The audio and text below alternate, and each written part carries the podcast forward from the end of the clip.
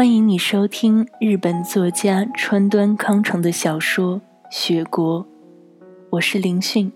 如果喜欢我的声音，希望你能点赞、留言以及订阅我。《雪国》四，对一个当过舞妓的女子来说，她的胸脯算是有点挺的。瞧，不知道什么时候飞来这些瑞子。女子抖了抖下摆衣裳，站起身来。就这样在寂静中待下去，两个人的表情会变得更加不自在，以致扫兴的。当天夜里十点光景，女子从走廊上大声喊着岛村的名字，吧嗒一声，便栽进他的房间里。他猛然趴在桌面上。醉醺醺的，用手乱抓桌上的东西，然后咕嘟咕嘟的喝起水来。据他说，京东在滑雪场上认识了一帮子男人，他们傍晚翻山越岭来到这里，彼此相遇。他们邀他上了客栈，还叫来了艺妓，狂欢一场。他被他们灌醉了。他摇头晃脑，不着边际的独白了一通。这样不好，我还是走吧。他们还以为我怎么样了，正在找我呢。回头我再来。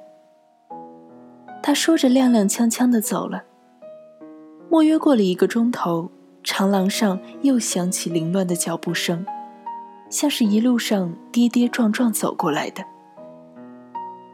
岛村先生。岛村先生，女子尖叫道：“啊，不见了，岛村先生！”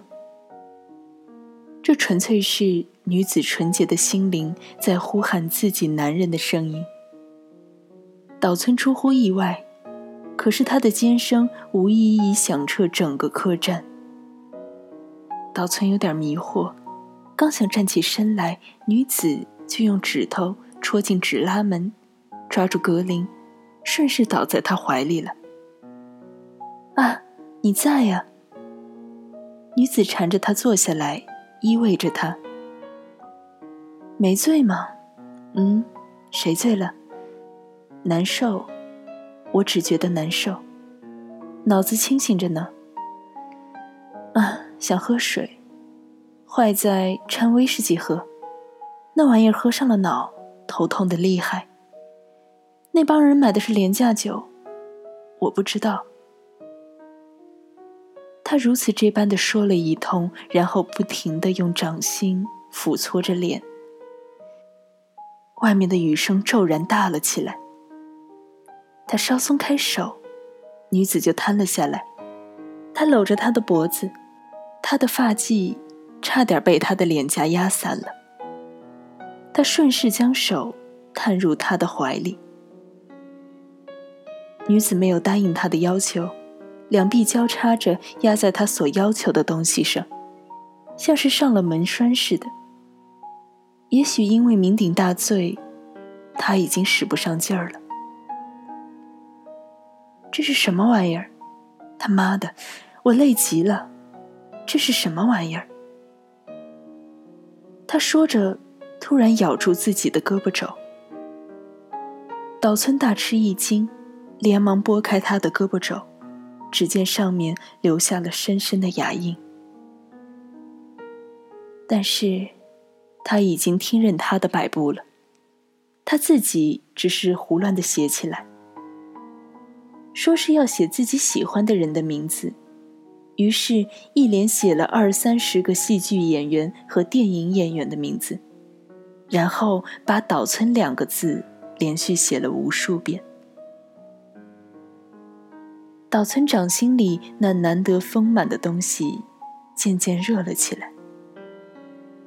啊，放心了，我这就放心了。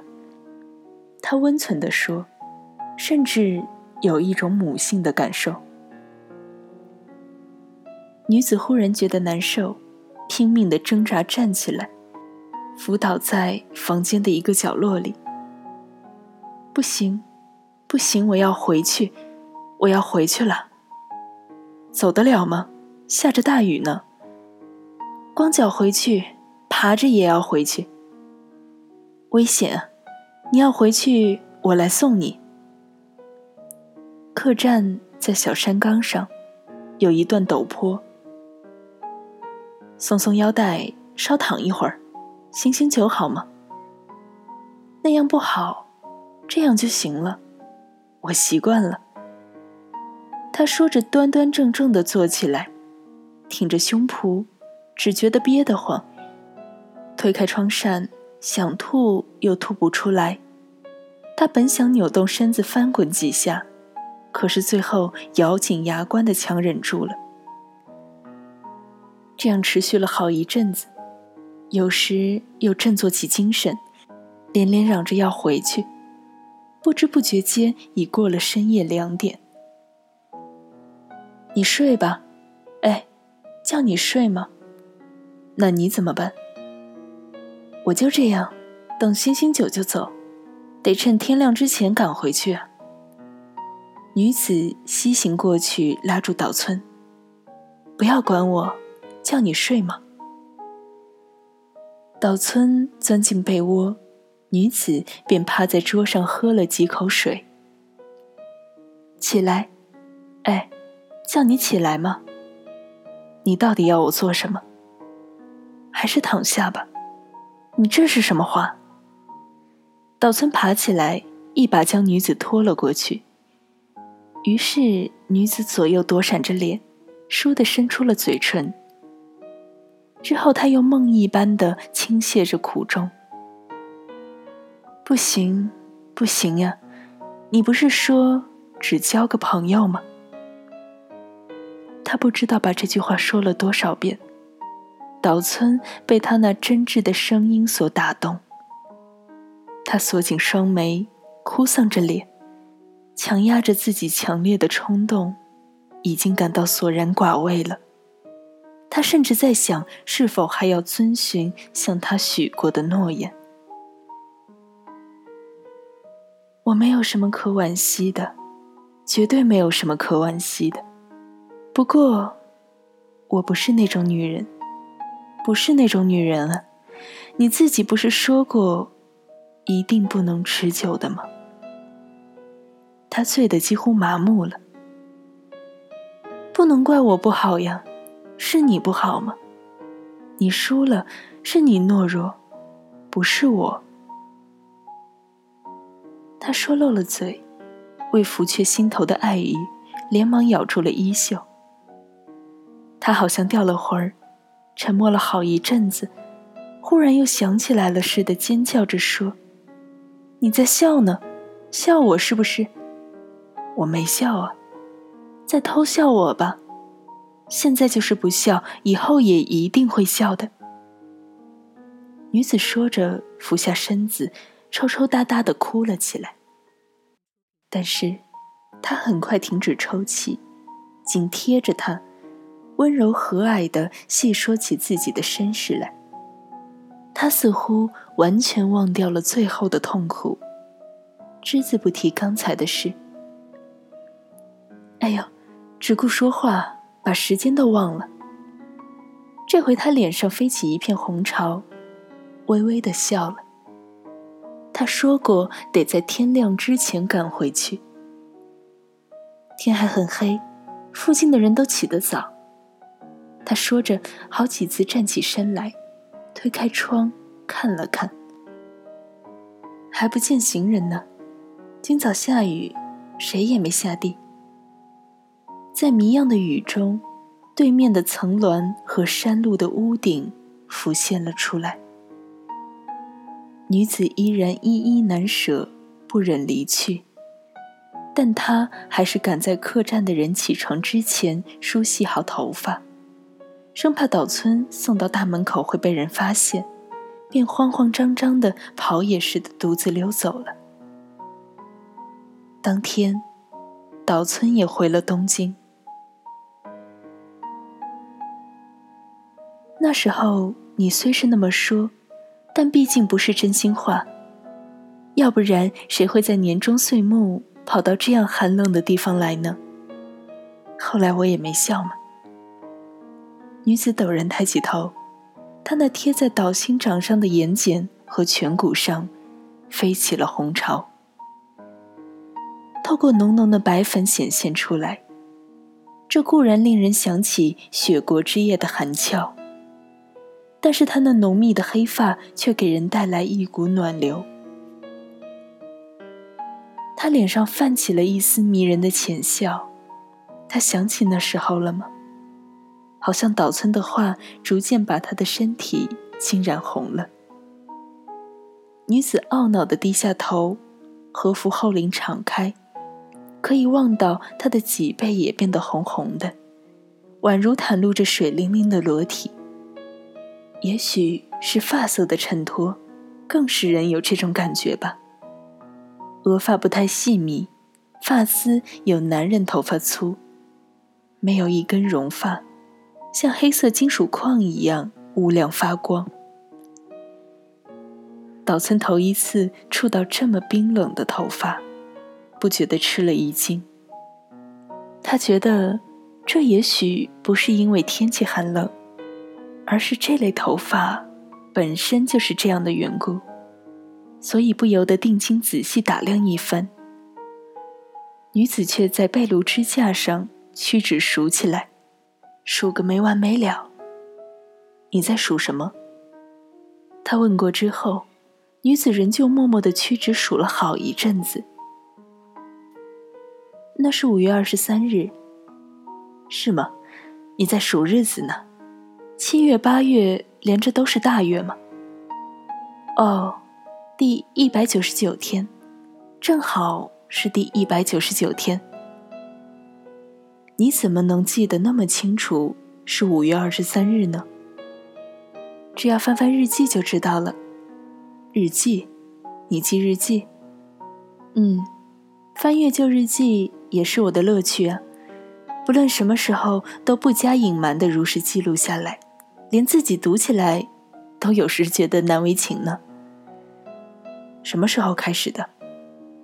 去东京当舞妓前不久，那阵子手头钱不富裕，自己买不起日记本，只好花两三分钱买来一本杂记本，然后用龟尺画上细格。也许是铅笔削得很尖，画出来的线整齐美观极了，所以从本子上角到下角密密麻麻的写满了小字。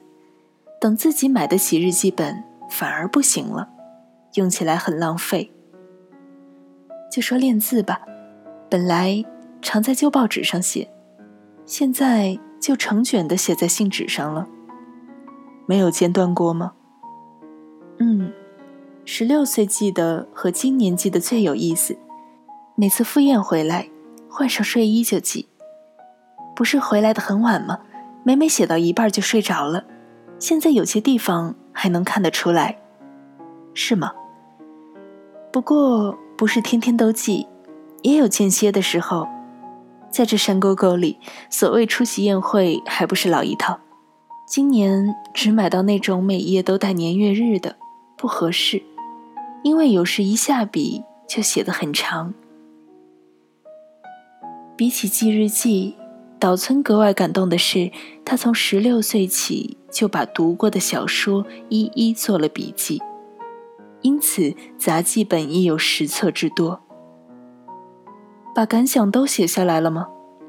我写不了什么感想，只是记记标题、作者和书中人物，以及这些人物之间的关系。光记这些有什么意思呢？没法子呀，完全是一种徒劳吗。是啊，女子满不在乎的朗声回答，然后直勾勾的望着岛村。岛村不知道为什么，很想再强调一声，完全就是一种徒劳吗？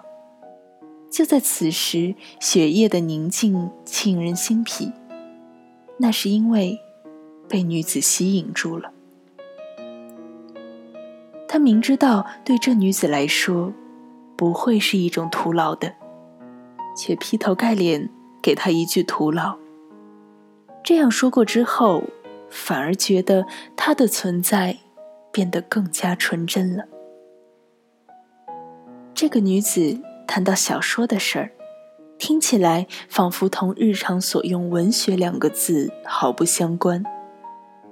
看来这村庄之间人们的情谊，也只是交换着看看妇女杂志而已。除此之外，就完完全全孤孤单单的各看各书了，没有选择，也不求甚解，只要在客栈的客厅等处发现小说或杂志，借来就翻阅。他凭记忆所列出的新作家的名字，有不少是岛村都不知道的。听他的口气，像是谈论遥远的外国文学，带着一种凄凉的调子。同毫无贪欲的叫花子一样，岛村心想：这恐怕同自己凭借洋书上的图片和文字幻想出来的西方舞蹈的情况差不多吧。